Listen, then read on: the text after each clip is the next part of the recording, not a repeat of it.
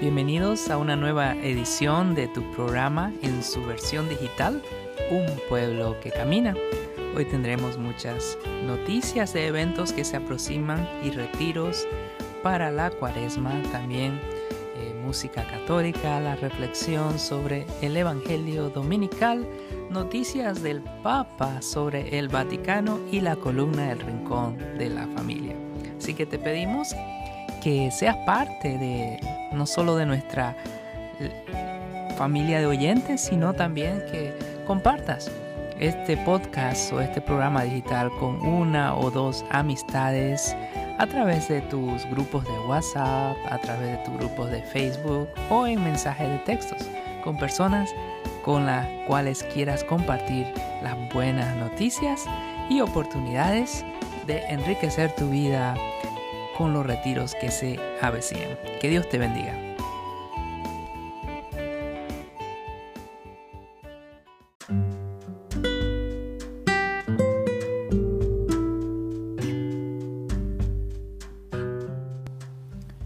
Continuamos con nuestro programa y tenemos en este segmento noticias sobre los eventos y retiros que van a acontecer especialmente en el tiempo de la cuaresma, pero antes que eso, una palabra de aliento y ponemos nuestras oraciones por todos los que están sufriendo por la pandemia. Este ha sido un año difícil el que hemos pasado y, el que comienza pues todavía, eh, aunque ya están comenzando a llegar vacunas en algunos círculos, pero todavía hay mucha más gente que está en riesgo y muchos tenemos amistades, familiares que están enfermos, algunos que están en los hospitales luchando por sus vidas.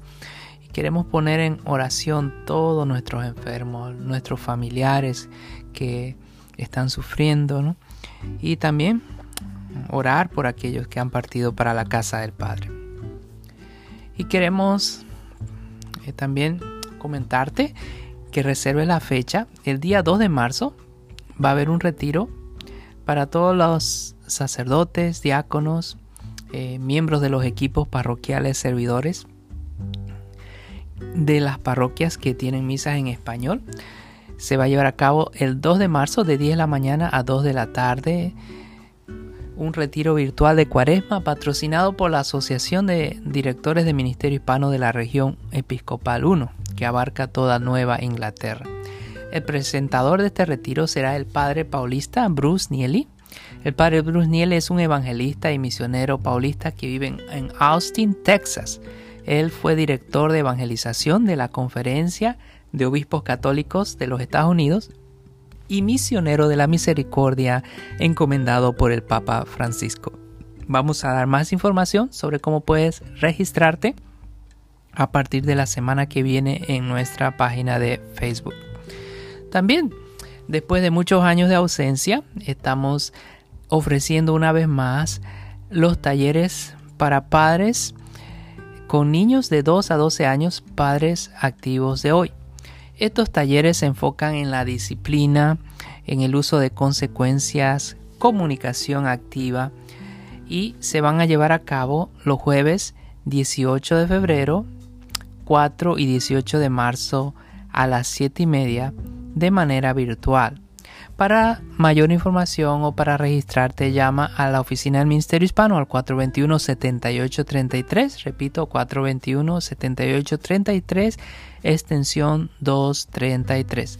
También eh, puedes eh, buscar más información en nuestra página de El Católico de Rhode Island. tenemos un espacio limitado a 25 participantes. Así que regístrate o llama cuanto antes.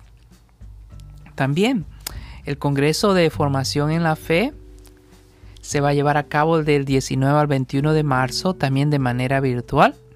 Y estamos ya comenzando a mandar la registración a partir de la primera semana de febrero.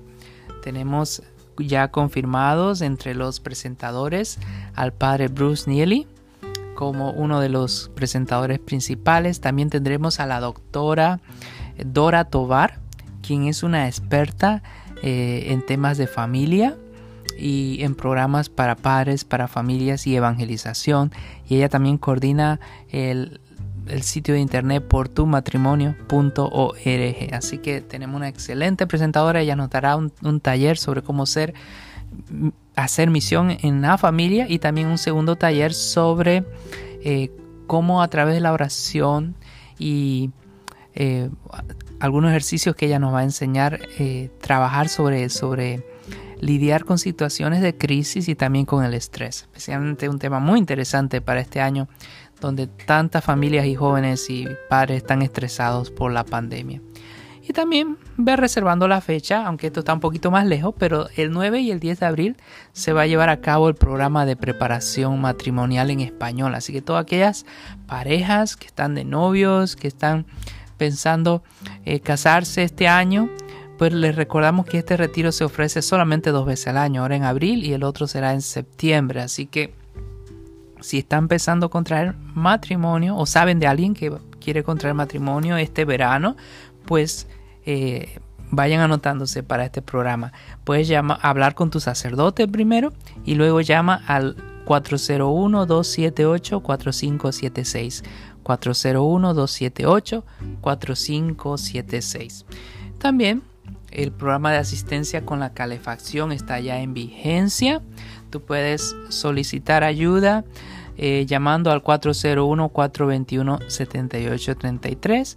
401-421-7833 o también puedes hacer una donación mandando un texto a la palabra keep heat o mantenga la calefacción en inglés keep heat al número 401 496 9889 401 496 9889. Recuerda que este programa es el último recurso de asistencia. Antes de llamar, tienes que asegurarte de haber agotado todas las fuentes de asistencia que hay en la comunidad, las agencias comunitarias, en fin. Y este es el último recurso para llamar. Y también recordarte que este programa lo estamos sacando ahora por Anchor FM eh, de manera digital. También compartimos los enlaces por Facebook y te pedimos que nos ayudes a que más personas puedan escuchar este programa. Así que la única forma que tus amigos, tus familiares puedan escucharlo es si tú lo compartes a través de un mensaje de texto, a través de eh, tu grupo de WhatsApp, tu grupo de Facebook. Y también estamos ya terminando esta semana, la semana de las escuelas católicas. Y queremos recomendarte cinco escuelas que han pasado por entrenamientos para trabajar con minorías, con muchachos de otras culturas y tienen un excelente staff, un excelente equipo. Y estamos hablando de Blessed Sacrament en Providence con teléfono 421-9750, 421-9750, San Payos eh, Quinto, en, también en Providence con teléfono 831-3993, 831-3993, también la Escuela de San Paul en Cranston con teléfono 941-2030, 941-2030, la Escuela de Santa Teresa en Pataket con teléfono 726-1414, 726-1414 y Bishop McVinney en Providence con teléfono 781-2370, 781-2370. También hay subsidios de parte de la diócesis para ayudarte con los costos de guardería. Eh, los subsidios eh, Cabrini ofrecen becas para ayudar a las familias que trabajan con el cuidado, eh, el costo del cuidado infantil en guarderías con licencia. Pero también en las escuelas católicas hay programas de antes y después de la escuela y tú puedes aplicar para cubrir los fondos de parte del costo de, de esos programas de antes o después de la escuela llamando al 421-7833 extensión 223. Repito, 421-7833 extensión 223 y pide por los subsidios Cabrini Fund.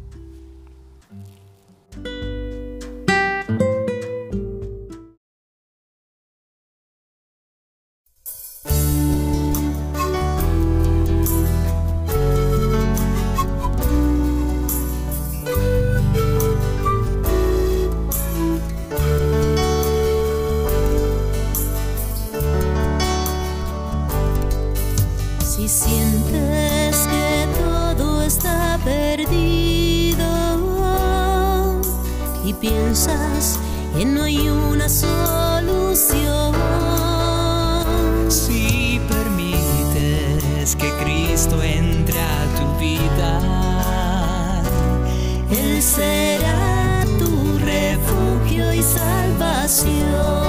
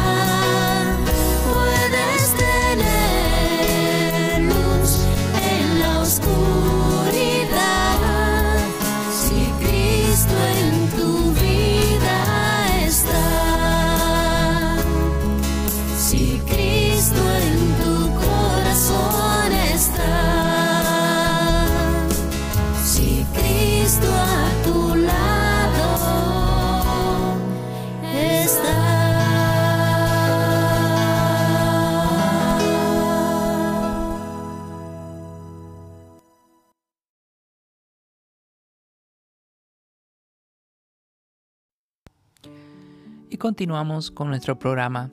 Y en el Rincón de la Familia vamos a compartir en esta edición la columna de enero-febrero titulada Promesas que valen la pena convertir en hábitos.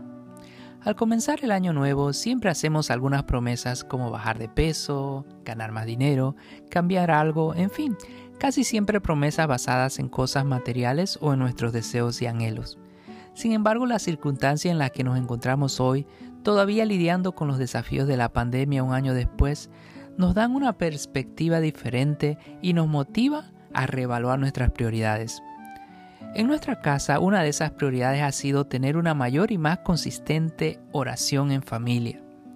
Desde varios meses que ya estamos realizando todas las noches un rosario en familia, orando por nuestros amigos, familiares, compañeros de trabajo y por las necesidades de cada uno de nosotros. Dicen que cuando te propones hacer algo y ya pasa los 21 días, poco a poco lo que estás haciendo se va convirtiendo en un hábito y es importante convertir nuestros deseos y aspiraciones en hábitos y qué mejor que sean hábitos que nos lleven a ser mejores personas y estar más cerca del Señor.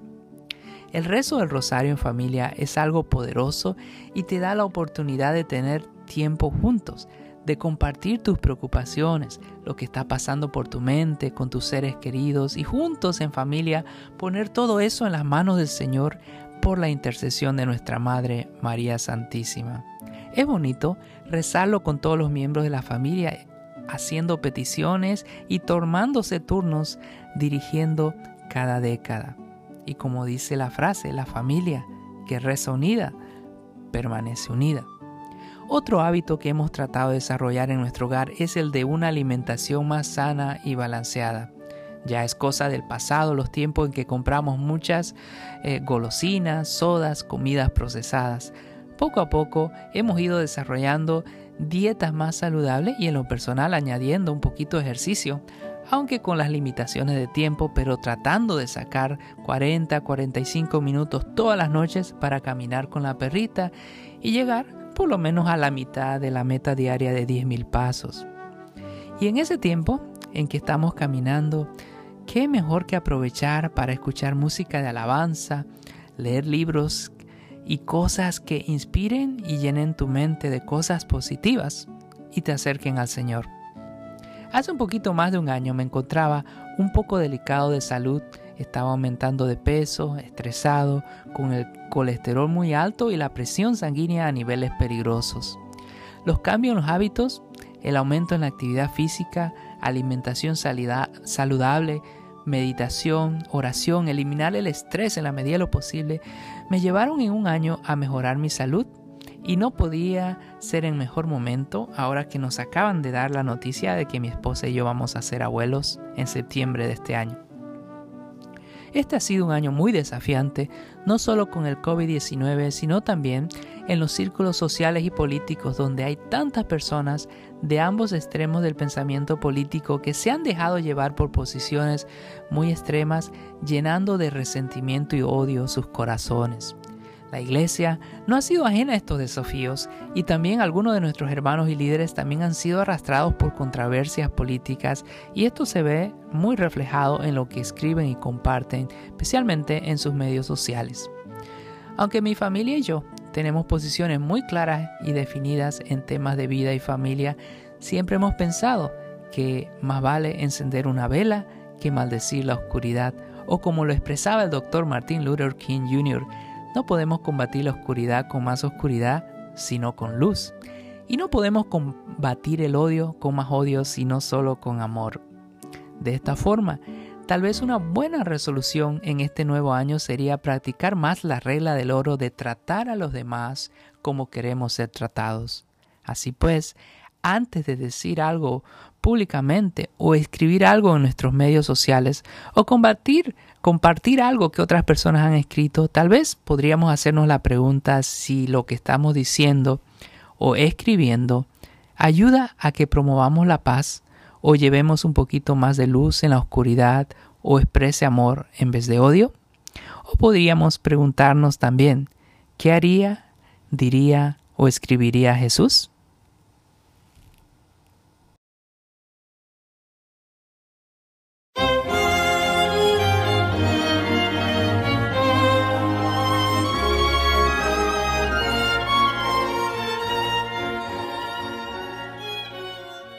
Hoy 25 de enero la iglesia recuerda la conversión de San Pablo. La Sagrada Escritura nos cuenta cómo un judío llamado Saulo era temido por los primeros cristianos por la fiereza con la que los perseguía. Saulo, respirando amenazas de muerte contra los discípulos del Señor, se presentó al sumo sacerdote y le pidió cartas de recomendación para las sinagogas de los judíos de Damasco, para que si encontraba algunos seguidores de Cristo los pudiera llevar presos y encadenados a Jerusalén. Y sucedió que yendo de camino, cuando estaba cerca de Damasco, de repente le rodeó una luz venida del cielo, cayó en tierra y oyó una voz que le decía Saulo, Saulo, ¿por qué me persigues? Él respondió, ¿Quién eres tú, Señor? Y oyó que le decían, Yo soy Jesús a quien tú persigues. Pero ahora levántate, entra en la ciudad, y allí se te dirá lo que tendrás que hacer. Saulo se quedó sin poder ver nada, y los que le acompañaban estaban muy asustados. Atinaron a levantarlo y llevarlo de la mano a Damasco, en donde pasó tres días sin comer y beber. Había en Damasco un discípulo de Jesús llamado Ananías. El Señor le dijo en una visión, Ananías, levántate, vete a la calle recta y pregunta en la casa de Judas por uno de Tarso que se llama Saulo. Mira, él está en oración y está viendo que un hombre llamado Ananías entra y le coloca las manos sobre la cabeza y le devuelve la vista. Respondió Ananías y dijo, Señor, He oído a muchos hablar de ese hombre y de los males que ha causado a tus seguidores en Jerusalén, y que ha venido aquí con poderes de los sumos sacerdotes para llevar presos a todos los que creen en tu nombre. El Señor le respondió, Vete, pues a éste lo he elegido como un instrumento para que lleve mi nombre ante los que no conocen la verdadera religión, y ante los gobernantes y ante los hijos de Israel yo le mostraré todo lo que tendrá que padecer por mi nombre. Ananías fue donde estaba Saulo y le dijo, Hermano Saulo, me ha enviado a ti el Señor Jesús, el que se te apareció en el camino por donde venías, para que recobres la vista y seas lleno del Espíritu Santo. Al instante se le cayeron de los ojos unas como escamas y recobró la vista. Se levantó y fue bautizado tomó alimento y recobró las fuerzas. Dios había transformado el corazón de este hombre y de perseguidor se convirtió en apóstol. Su vida de allí en adelante solo se orientará a anunciar el Evangelio por todo el mundo conocido de entonces. Cuando predicaba todos lo escuchaban y quedaban admirados y decían ¿No es este el que en Jerusalén perseguía tan violentamente a los que invocaban el nombre de Jesús? Y no lo habían enviado los sumos sacerdotes con cartas de recomendación para que se llevaran presos y encadenados a los que siguen esta religión? Saulo se cambió el nombre por el de Pablo, y murió años más tarde decapitado en Roma, y se convirtió en uno de los fundamentos de la Iglesia que hoy recuerda su conversión.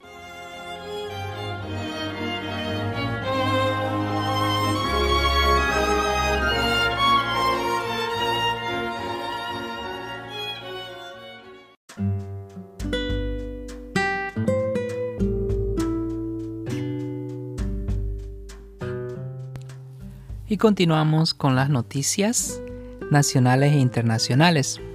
Ciudad del Vaticano. Verifiquen antes de compartir noticias falsas, dice el Papa Francisco.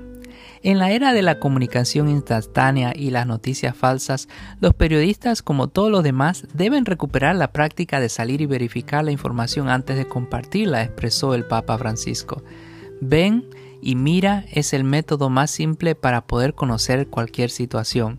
Es la prueba más honesta de todo mensaje porque para saber necesitamos encontrar, dejar que la persona que tengo enfrente hable, que me llegue su testimonio, escribió el Santo Padre en un mensaje para celebrar el Día Mundial de las Comunicaciones Sociales de la Iglesia Católica.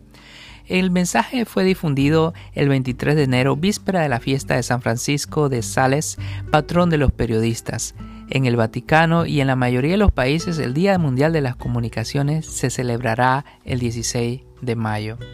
El Papa Francisco eligió Ven y mira, comunicar encontrando a las personas dónde y cómo están como el tema de la celebración del 2021 y explicó que ven y mira es la invitación que Jesús hizo a sus primeros discípulos y la invitación que hicieron a los demás a medida que la fe en Jesús se extendía. El sumo pontífice rindió homenaje a los periodistas que han arriesgado su vida para cubrir verificar y compartir historias que el mundo necesita conocer, especialmente aquellas sobre las penurias que padecen las minorías perseguidas en diversas partes del mundo, numerosos casos de opresión e injusticia infligido a los pobres y al medio ambiente y muchas guerras que de otro modo se pasarían por alto. Sería una pérdida no solo para los informes de noticias, sino también para la sociedad y la democracia en su totalidad si esas voces llegaran a desvanecerse, señaló toda nuestra familia humana se empobrecería. Pero también el Santo Padre arremetió contra quienes reporten o comparten información que no ha sido verificada y que no es basada en hechos reales. Sabemos que desde hace algún tiempo que las noticias, incluso las imágenes, se pueden manipular fácilmente por diversas razones y a veces simplemente por puro narcisismo. Él acotó. Todos somos responsables de las comunicaciones que realizamos, de la información que compartimos, del control que podemos ejercer sobre las noticias falsas al exponerlas, escribió el Santo Padre. Todos debemos ser testigos de la verdad, de ir, ver y compartir. Otra noticia que nos llega es que el Papa recuerda el año de San José y anima a rezar por las dificultades. El Papa Francisco recordó el año de San José durante la audiencia general del 13 de enero y alentó a orar y alabar a Dios a pesar de las alegrías y dificultades. En este año consagrado a San José espero que a pesar de las alegrías y las dificultades nuestro corazón siempre esté habitado por un espíritu de alabanza, dijo el Papa durante su saludo a los fieles en lengua francesa después de haber pronunciado su catequesis sobre la oración de la alabanza. El año de San José comenzó el 8 de diciembre de 2020 y concluye el 8 de diciembre de 2021.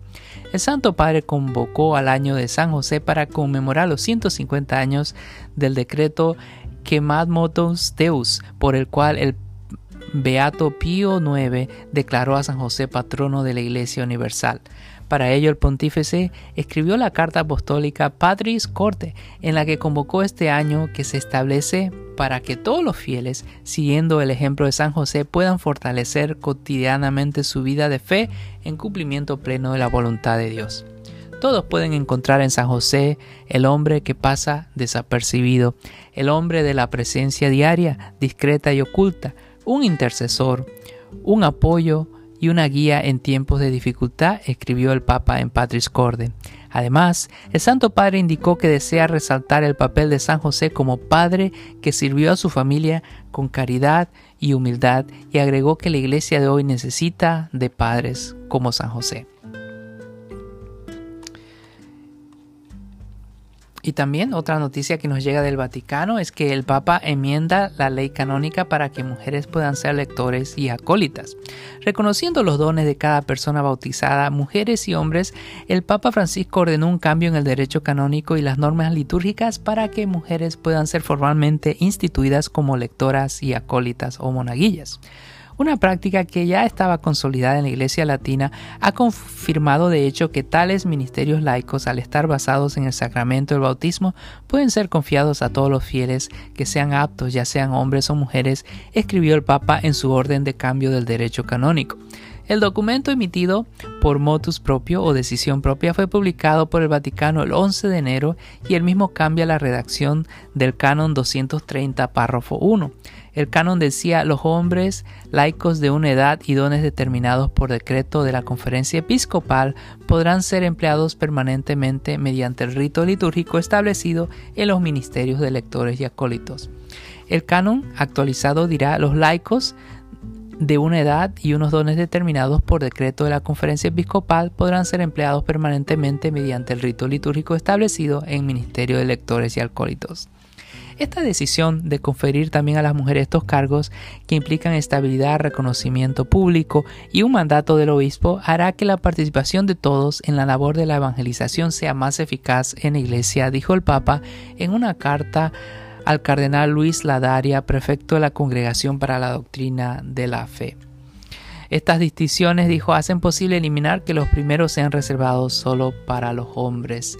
El Papa Francisco repitió la enseñanza de Juan Pablo II de que la Iglesia Católica de ninguna manera tiene la facultad para conferir la ordenación sacerdotal a las mujeres, ya que Jesús eligió solo a hombres para sus apóstoles, pero con los ministerios no ordenados es posible y hoy parece oportuno superar esa salvedad de permitir que solo los hombres sean formal y permanentemente instruidos como lectores y acólitos.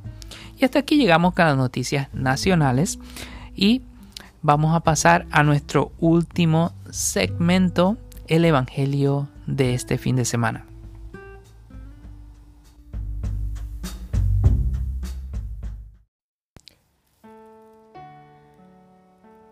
Llegamos a la lectura del Evangelio. Este fin de semana es el cuarto domingo del tiempo ordinario. Lectura del Evangelio de San Marcos. En aquel tiempo se hallaba Jesús en Canfarnaún y el sábado siguiente fue a la sinagoga y se puso a enseñar. Los oyentes quedaron asombrados de sus palabras, pues enseñaba como quien tiene autoridad y no como los escribas. Había en la sinagoga un hombre poseído por un espíritu inmundo que se puso a gritar, ¿Qué quieres tú con nosotros, Jesús de Nazaret? ¿Has venido a acabar con nosotros? Ya sé quién eres, el santo de Dios. Jesús le ordenó, Cállate y sal de él. El espíritu inmundo, sacudiendo al hombre con violencia y dando un alarido, salió de él. Todos quedaron estupefactos y se preguntaban, ¿qué es esto? ¿Qué nueva doctrina es esta?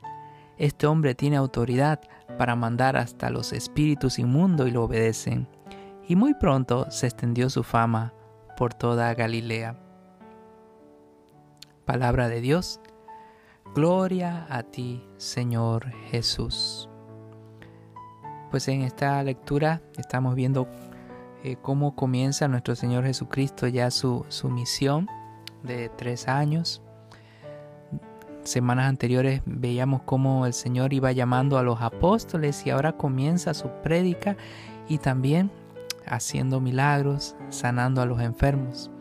Y el Señor eh, nos llama a todos, ¿verdad?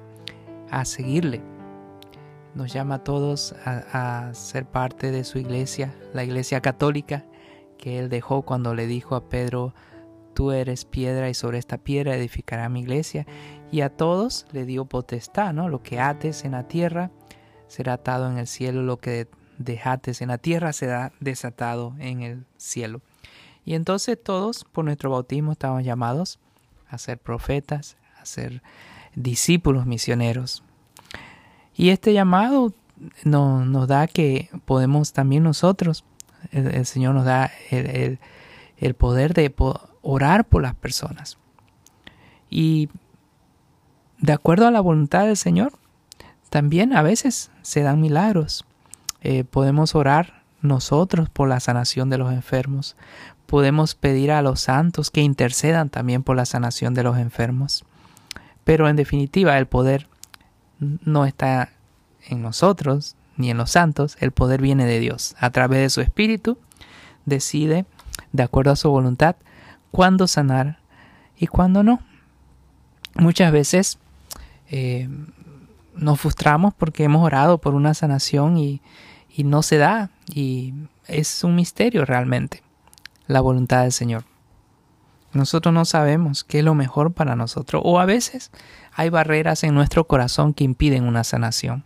Por ejemplo, no nos hemos reconciliado, todavía estamos guardando odio o resentimiento en nuestro corazón y por eso la gracia del Señor no puede entrar y trabajar de manera plena. No puede el Señor sanar si en nuestro corazón todavía hay odio y resentimiento. Así que oremos para que tengamos un corazón puro, para que podamos realmente perdonar de corazón, para que no guardemos ningún resentimiento y para que podamos seguir la voluntad del Señor en nuestras vidas. Que Dios te bendiga.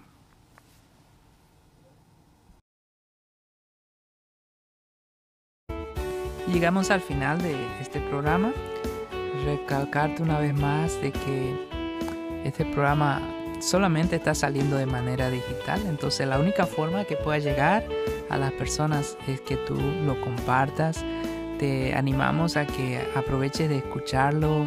Tratamos de mantenerlo entre media hora, 40 minutos. Eh, escúchalo mientras estás caminando, haciendo tus ejercicios y compártelo en un mensaje de texto. Comparte el enlace con tus amistades, con tus vecinos, con tus amigos, con todas las personas en tus círculos sociales. Así que recuerda que la familia que reza unida permanece unida. Hasta nuestra próxima edición. Que tengas un bendecido fin de semana.